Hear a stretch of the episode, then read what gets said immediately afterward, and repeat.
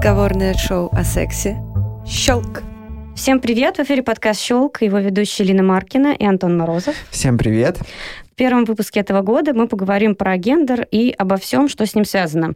Вы спросите, почему же в подкасте о сексе вы будете говорить именно про это? Все очень просто. Мы не раз говорили о том, что русский язык сложен в описании как секса, так и сексуальности. И одной из наших задач мы видим как раз поиск тех самых нужных слов. У нас в гостях сегодня Лана Узарашвили, феминистская исследовательница, соосновательница просветительского проекта «Феминизм и Фемток». Привет. Привет. И Маша Ворслов, визажистка, журналистка и основательница проекта «Драгзина». Привет, Маш. Приветик. А, Маш, ты недавно издала первый выпуск журнала «Драгзина», посвященного российской дрэк-культуре, и в нем есть э, словарь популярных понятий, связанных с гендером и сексуальностью. А, нам, собственно, показалось это интересным, и мы решили сделать некий выпуск-словарь и обсудить некоторые из понятий, которые там представлены. А, но сначала расскажи, пожалуйста, вообще об этом проекте. Для кого он, какова его цель, как он вообще, как пришла идея этого проекта? Для кого? Для самой широкой, как мне кажется, аудитории, потому что у нас формат азбука дрэга российского, там сколько, 30 материалов, которые, по-моему, иллюстрируют всю красотень э, и весь замысел, всю идею дрэга как такового. Ну и показывает, как у нас с э, квир-культурой ее частичка, по крайней мере, в России дела. Почему там словарь? Потому что мы хотели ориентироваться на широкую аудиторию. И, во-первых, самим всегда полезно иметь м, такое... М, Подспорье. Такой справочник, да, к которому ты можешь всегда обратиться. Плюс, когда у тебя работает несколько людей над журналом, чтобы вы точно понимали под одной вещью одно и то же. Ну и, конечно, это для людей, которые, знаешь, просто увидят красивую обложку, такие, ой, мне там кто-то порекомендовал купить клевый журнал, куплю. Открываешь, видишь там, не знаю, члены, сиськи, вот это все такие, что происходит?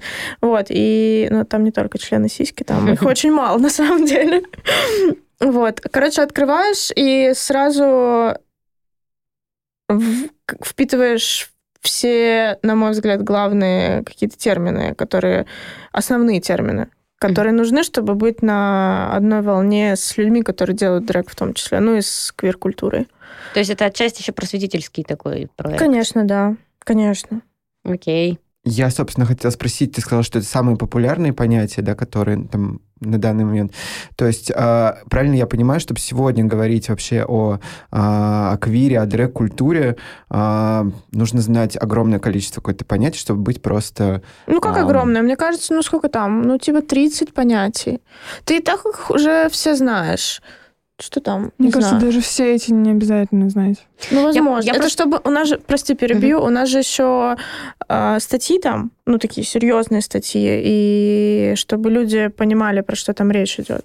Угу. Типа аутинг. Вот я просто хочу э, чуток объяснить еще, почему э, мы решили сделать э, выпуск э, словарь, потому что э, мы в течение почти двух лет э, в щелке так или иначе произносим какие-то понятия, не особо удосуживаясь объяснять, что это значит, потому что нам кажется, что люди, которые слушают подкаст про секс и про сексуальность, они в общем и целом должны это знать. Но никто ничего никому не должен, поэтому mm-hmm. я поняла, подумала и посовещалась с Антоном, и мы пришли к решению, что действительно нужно а, более или менее рассказать подробно, но хотелось бы начать с самого важного – э, с гендера.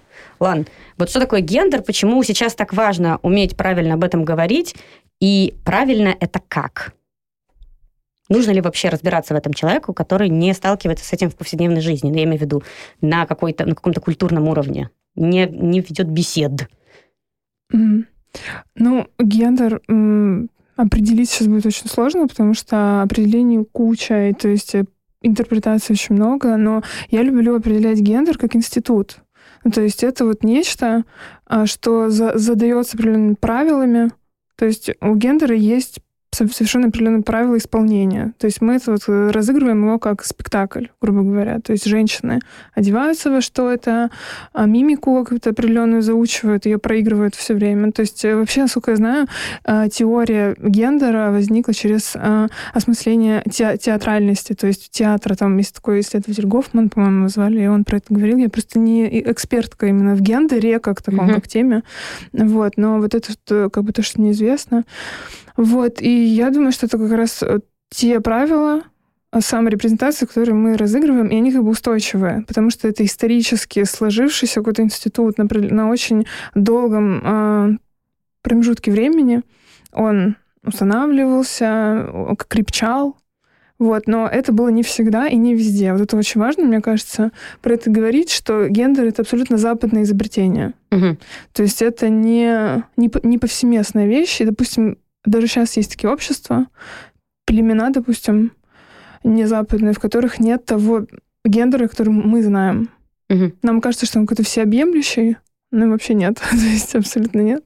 И, и даже у нас в России, э, в тех ну, в землях, которые был, были изначально не русскими, условно, гендера бинарного, который мы знаем, его не было. Он был искусственно внедрен туда. И это очень э, момент такой насильственный. Вот это очень, как бы, мне кажется, э, об этом говорить надо, потому что мы все так разговариваем, типа, гендерная идентичность — это вот то, что я принимаю, а завтра я от этого отказываюсь, ля-ля-ля. Нет, как бы гендер — это очень насильственная, грубая система, которая насаждается, и из-за этого страдают очень сильно люди в том числе, потому что он связан с властью, с государством, с и так далее. Вот. Прости, а для чего нужно насильно внедрять гендер, не очень понятно. Чтобы распределить э, людей, во-первых, э, на гендере держится семья. Ага. Она является э, обязательным условием для воспроизводства нации. Ролевые модели, в общем и целом. Да даже не ролевые модели, а вот институт семьи, который нужен государству, чтобы люди размножались, чтобы распределить людей, чтобы все четко вели себя по правилам, чтобы была иерархия, потому что внутри семьи как бы есть иерархия. Отец выше, мать ниже, дети еще ниже. Для государства это очень важно. Для власти такой, как там им, и имперская власть, это необходимо. Когда у тебя нет такого э, двойного гендера семьи как таковой, как вот мы знаем семьи, западной белой семьи, ее тоже нет. И нет частной собственности. ну, то есть нет вот этого дома, куда все приходят, мама на кухне, папа у телека, папа орет, э, Валя, что ты там это? И вот этого нет. А это государство очень важно, чтобы это было. Потому что власть так распределяется легче. А я правильно понимаю, что сейчас, получается, идет э, вот по сути борьба вот с этой системой, которая, mm-hmm. да, сложилась там исторически, да, в, наверное. И все, что сейчас происходит, это по факту вот э, разрушение или изменение этой системы, или, или это устройство новой какой-то системы, как бы ты их охарактеризовал? Ну, я бы, наверное, сказала, что не сейчас. Это вообще это осознание пришло, наверное, в конце XIX века, вот в, в анархистских кругах, да, там, когда они стали говорить, что семья это вообще-то не очень клево. Прямо гендер, конечно, вот сейчас уже действительно... Ну, я бы не сказала, что сейчас какое-то радикальное переосмысление и там отказ идет, но тем не менее, по крайней мере, рефлексия идет, да, то есть вот сейчас именно как раз-таки через квир, через вот этот уход от э, двойного гендера, вот это вот размножение идентичностей гендерных, оно направлено на то, чтобы расшатать вот эту вот схему типа МЖ, чтобы было много всего, и чтобы вот не было вот этой вот э, строгой двойной схемы. То есть вообще по-хорошему избавиться от гендера надо в принципе, для того, чтобы с ним, от него избавиться, мне кажется, ну, это как бы целесообразно для, для начала его хотя бы размножить, чтобы его было просто много, и чтобы все мы могли выбрать себе свой.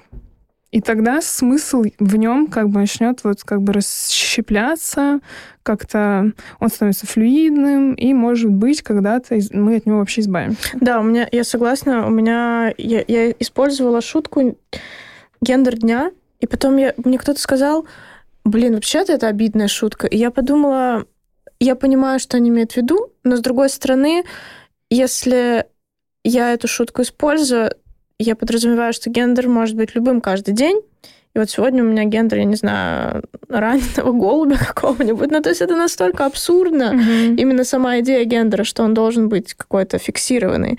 Вот, что я решила, что эта шутка не зашкварная.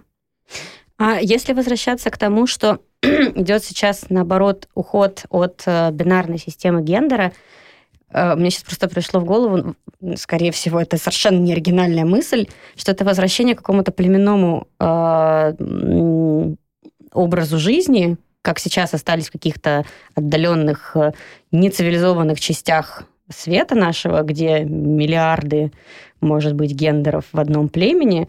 Может быть, это какая-то, не знаю, реверс psychology в, именно в гендерном понимании этого.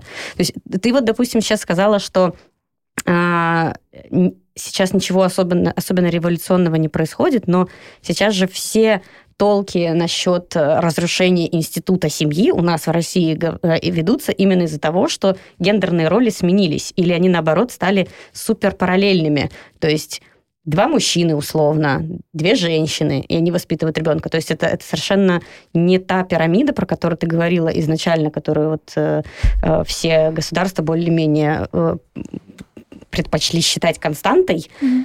Господи, я такое длинное предложение говорю, сейчас запутаюсь в том, что говорю. А, мне кажется, достаточно революционно, и именно потому, что у нас вот такое супер зачерствевшее общество, это очень-очень долго будет у нас э, приниматься как, ну, как, как новая норма какая-то. Или как старая норма. Ну, я, я бы просто хотела добавить, что мне кажется, что э, это в нашем обществе воспринимается революционно, а какие-то, например, общества, возможно, я сейчас предполагаю, они наоборот э, не, не, не, не революционно воспринимают эту идею. Ну вот здесь, наверное, ладно, может. Не, я, кстати, не стала вот так противопоставлять Запад и нас. Это, мне кажется, такое очень...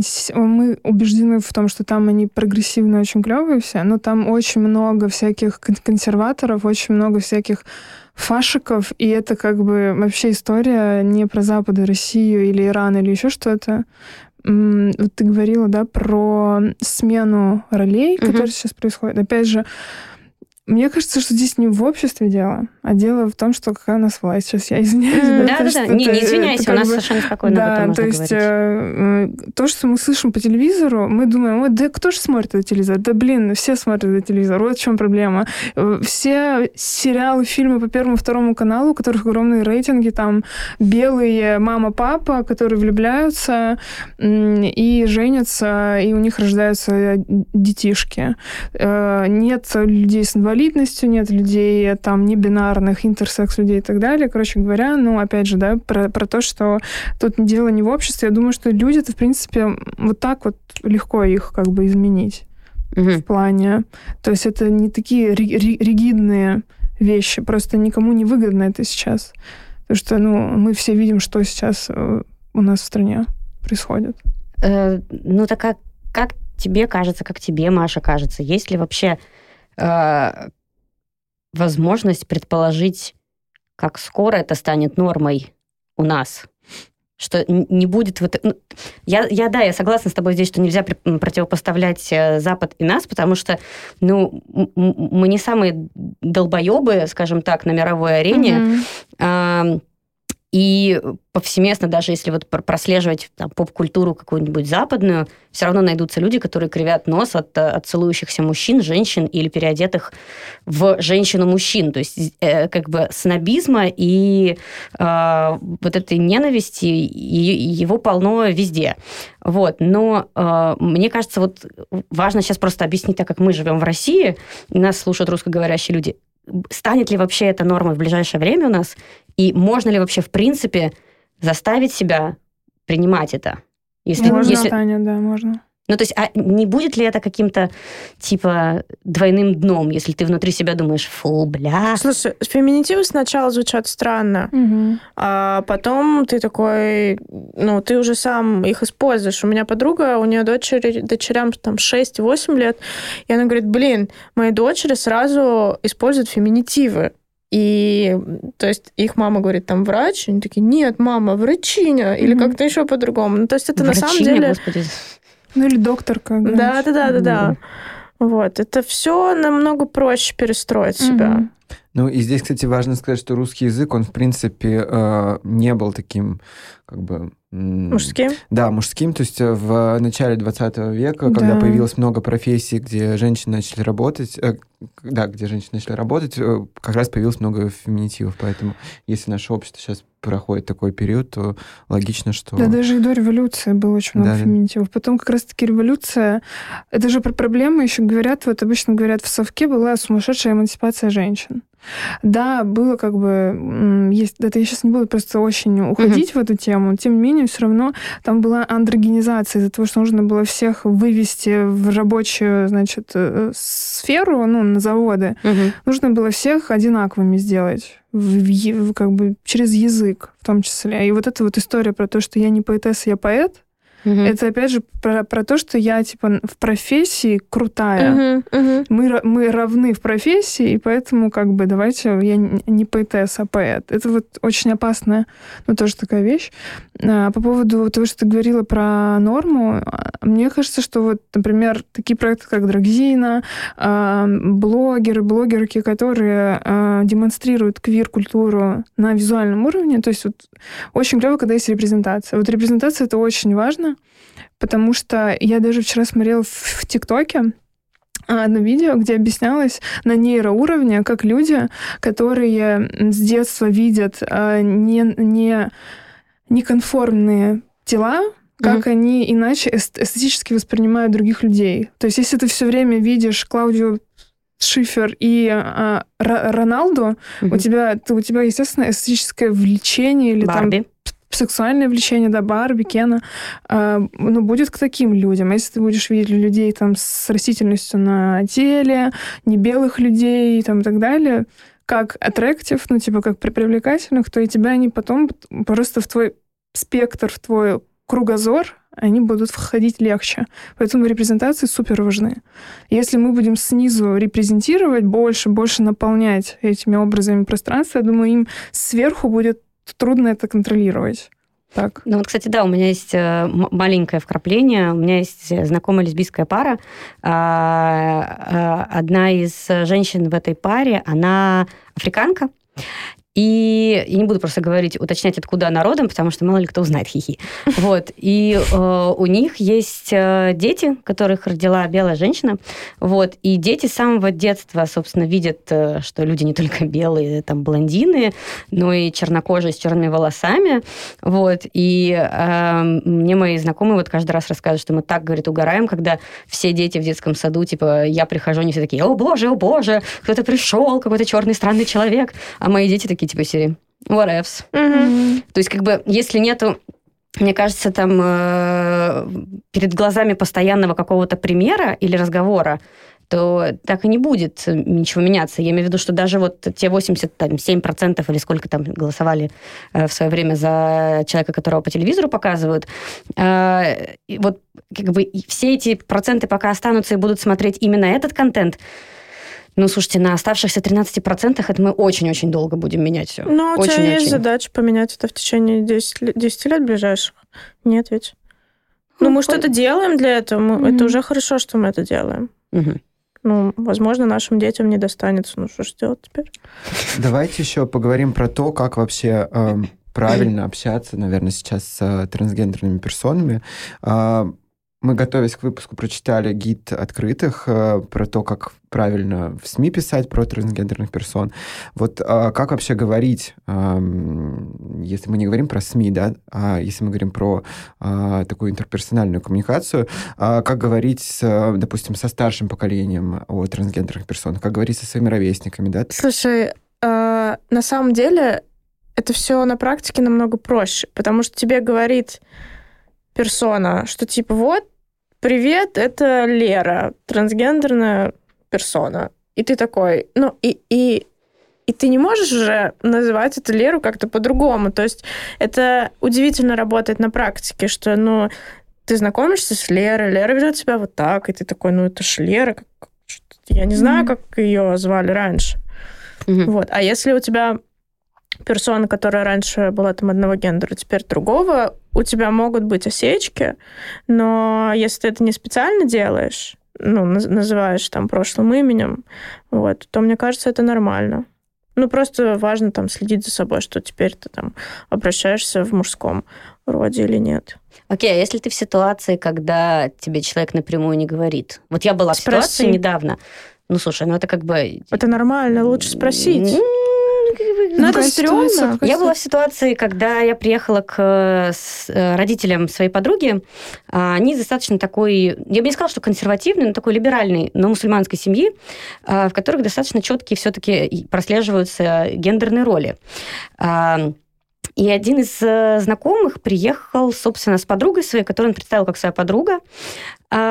Но как бы я, естественно, как бы виду не, пода- не подала, но мы с моей подругой поняли, что как бы, ну, э- это совершенно не, не, не, не Настя. Вот. э, Ну, уже она, это Настя, да. Понимаю. да, да. ну, уже это Настя, да, но понятное дело, что как бы, ну, просто по фигуре было понятно, да и она не Мгм. старалась как-то скрыть э, свои какие-то мужские черты в общем и целом.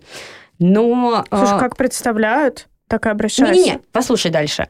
Э, я-то, я-то ок, как бы, я не буду спрашивать, Настя? А что Да, спорим не Настя, спорим Анастас.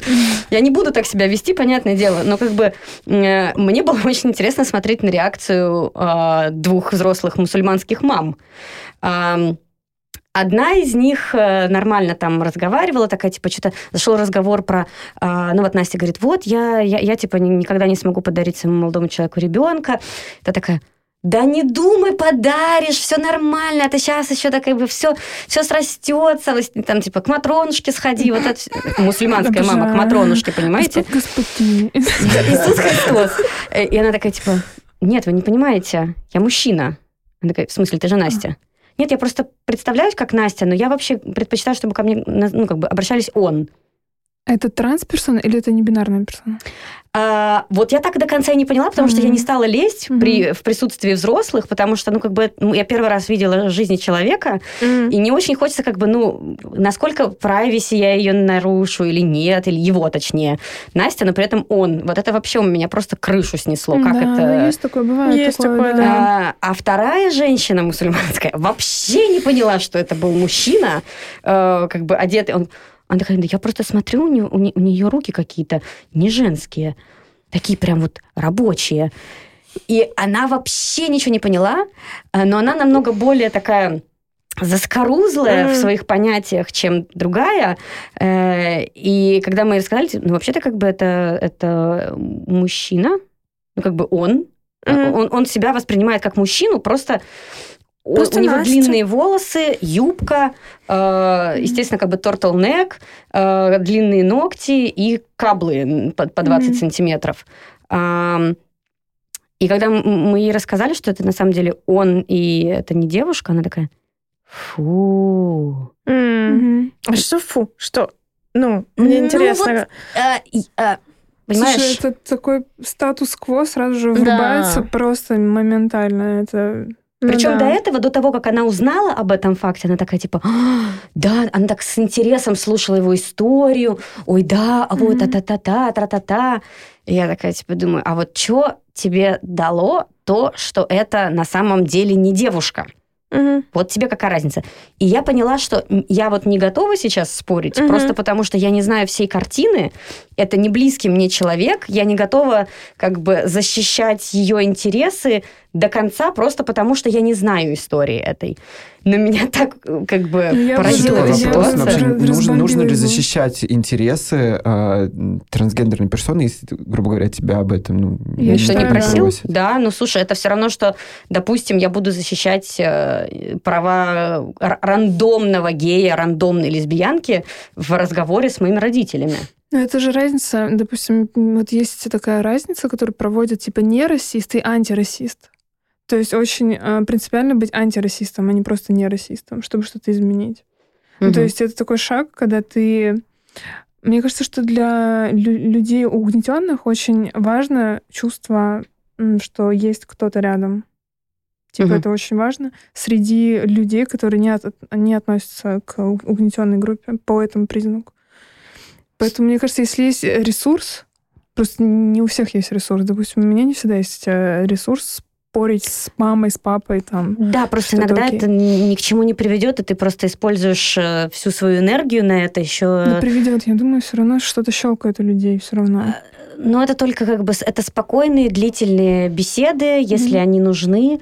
А, не когда ты заведен, просто у меня есть знакомые, которые они не могут просто м, доказывать что-то человеку, не переходя на, на, на- на- на психические какие-то проявления, Мгм. на, истерии, на истерию, точнее, а, а- а так не, не работает. Потому, именно потому что ам, как бы слышат старшее поколение уже, когда до них, на них орут, они, мне кажется, именно поэтому и воспринимают вот и феминизм, и ЛГБТ, и Q, Q и, А, все вот это они воспринимают именно как агрессию, потому что до них не доходит, пока не, не, не кричишь со всех трибун.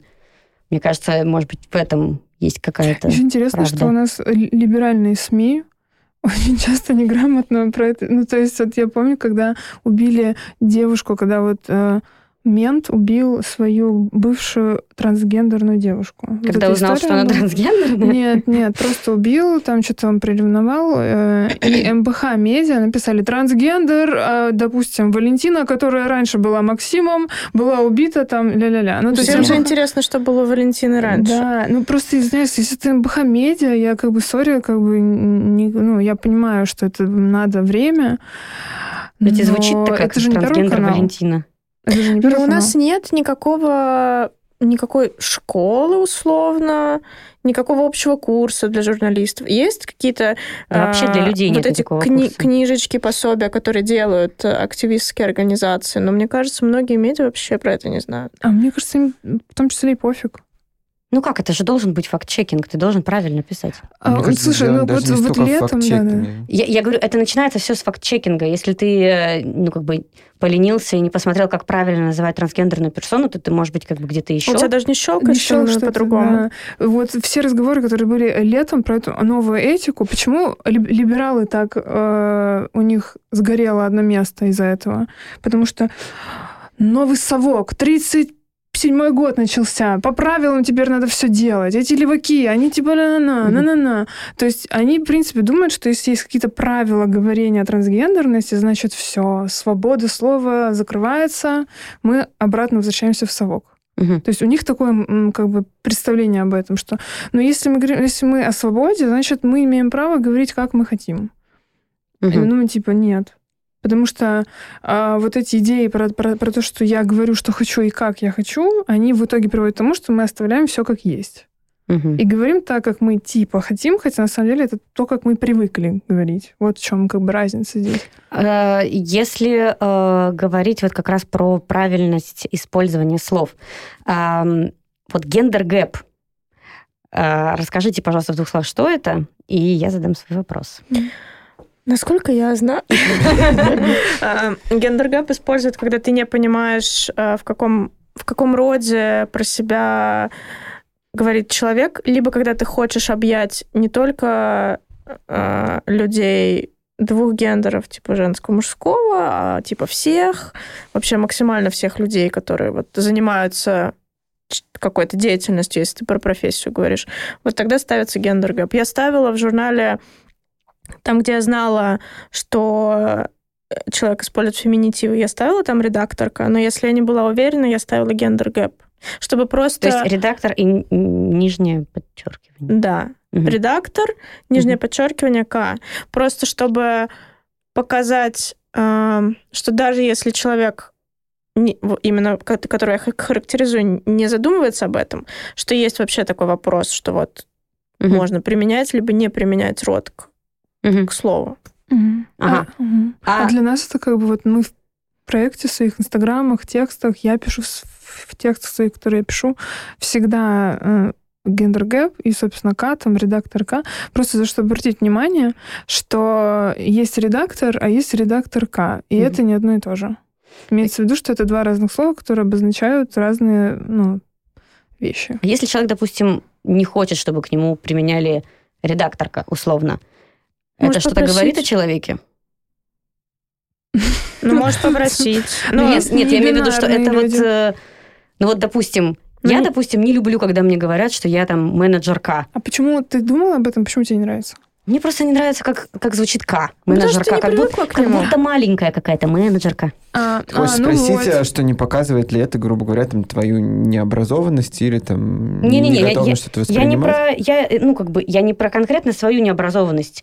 А, многие сейчас не переходят на феминитивы по своим каким-то причинам. Я говорю, допустим, про, про себя. Менеджерка, мне кажется, каким-то маленьким таким словом, как редакторка, как будто это как будто это что-то... А знаешь, а для меня это кажется, типа, ебать, менеджерка, такая классная женщина, которая менеджерит все. А как ты думаешь, почему у тебя возникает такое представление? Ну, из-за суффикса «к»? А если, допустим, ты была менеджериса? Вау. Нет, тоже нет. Менеджериса это уже как директриса, а Вот, директриса это страшная женщина большая, которая И получается, что все ругает. женские окончания это что-то ебанутое. а- Не-не-не, я а наоборот не говорю, что я это тебя что-то- не а. обвиняю, ничего, просто мне кажется, так принято, так складывается, что... Ну и плюс ко всему я пошла по пути наименьшего сопротивления, у меня по-английски подписано sales manager. Ну вот, да. Ну, я тоже изначально вот э, даже уже зная о феминизме, тоже сложно мне давалось. То есть писать автор Калана Зарашвили, это мне было трудно. Но потом я поняла, что ну, я не автор, я не философ. Мгм, Я именно философка. мгм. Потому что, извиняюсь, в- есть такая наука, философия, в которой нету женских имен. Мгм. И когда ты говоришь, я философ, а возвращили, у тебя автоматически возникает такое, как будто бы э, желание приблизиться к, к этим великим умам, философам. А я хочу, чтобы и наука сама изменилась, то есть она стала более инклюзивной, менее вертикальной и так далее. И я вот эти слова специально использую, чтобы ее немножко расшатать. Мгм. То есть вот это, мне кажется, очень, очень важно, потому что язык, блин, очень сильно определяет мировоззрение. И у нас еще очень любят говорить, что вот, ну, русский язык, он, значит, э, как говорят, вот мы когда ис- используем у себя в Инстаграме, нам говорят, русский язык, извини нас, мы тебя тебя проебали. Я думаю, это что за у людей мировоззрение, что язык это что один раз навсегда данный вот э, набор правил? Мгм. Ну, он же флюидный очень Если сам что по себе. пошло, мы русский язык-то когда вообще имели? Мы Мгм. его э, как бы мы апроприировали Мгм. слова э, из э, Франции только в путь. Там 17, 16, 17, 18, 19.